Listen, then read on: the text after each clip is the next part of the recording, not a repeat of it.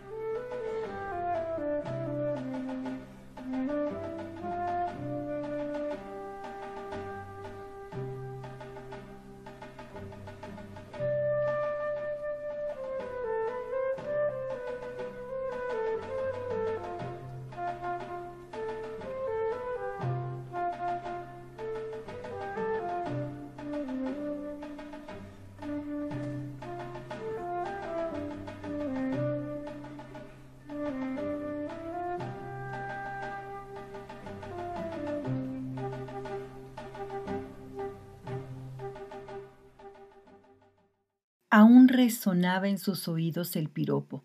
Cerró el zaguán y se introdujo en la casa. Ya está en la sala. Sus manos descuidadas buscaron autómatas la hebilla del cinturón que le ajustaba hasta recordar estrecheces de insecto. Dudó un instante. Su madre y hermanas no llegarían sino hasta las seis. Todavía le quedaban más de tres horas. Como en otras ocasiones, cuando su familia salía de paseo, en la mañana se levantó temprano y entre bostezo y bostezo rasgó un pedazo de periódico para encender el boiler. Había abierto la llave del gas e introducía ya el pedazo de papel prendido cuando una foto de vivos colores llamó su atención. De inmediato sacó el papel y lo apagó en el agua estancada del fregadero pudo al fin contemplar con detenimiento una modelo que posaba su figura esbelta en un vestido vaporoso y multicolor. Debido a que tenía la seguridad de haber visto un traje parecido al de la modelo, quiso aprovechar los minutos que tardaría el agua en estar lista. Se dirigió al cuarto de la madre y hurgó en el closet.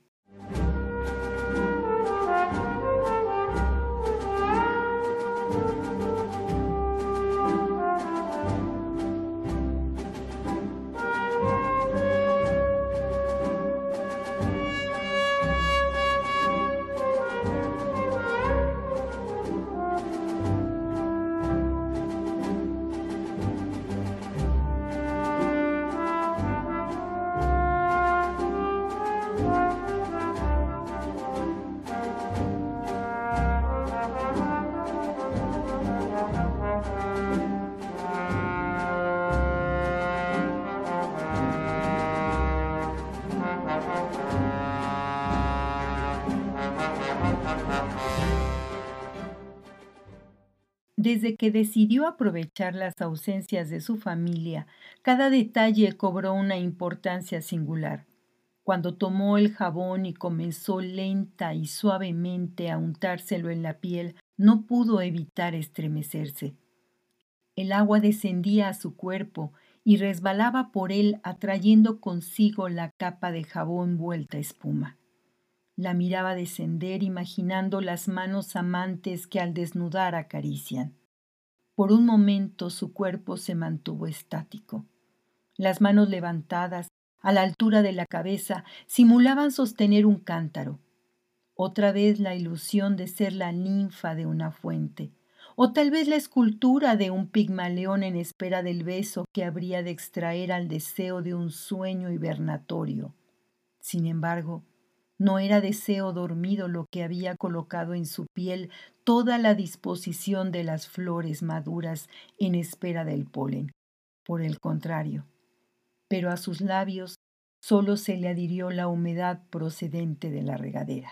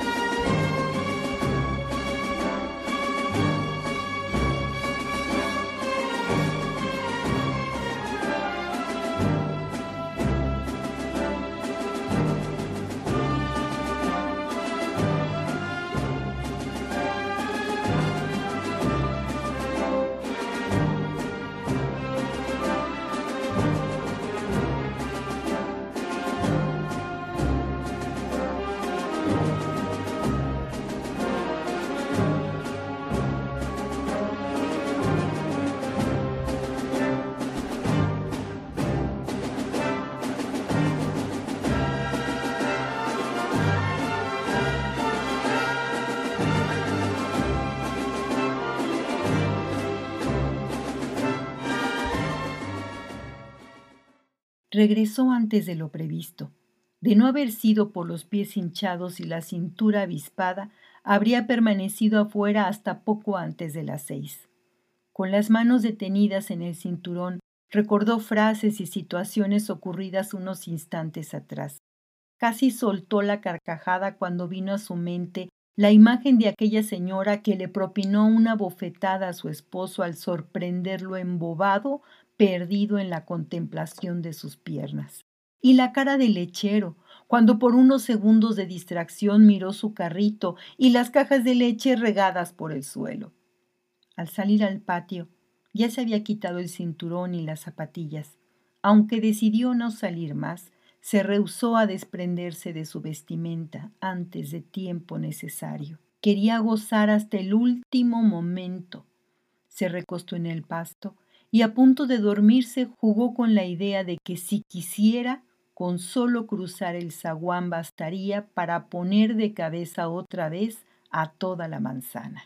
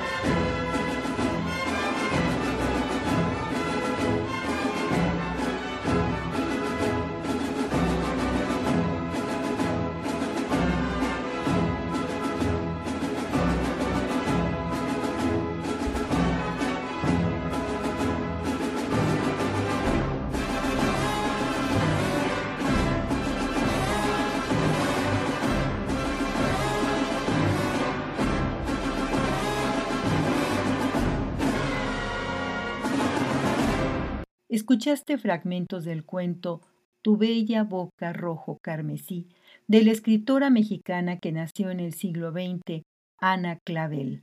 Anímate a leerlo completo, búscalo y disfrútalo. También escuchaste fragmentos del bolero de Mauricio Ravel.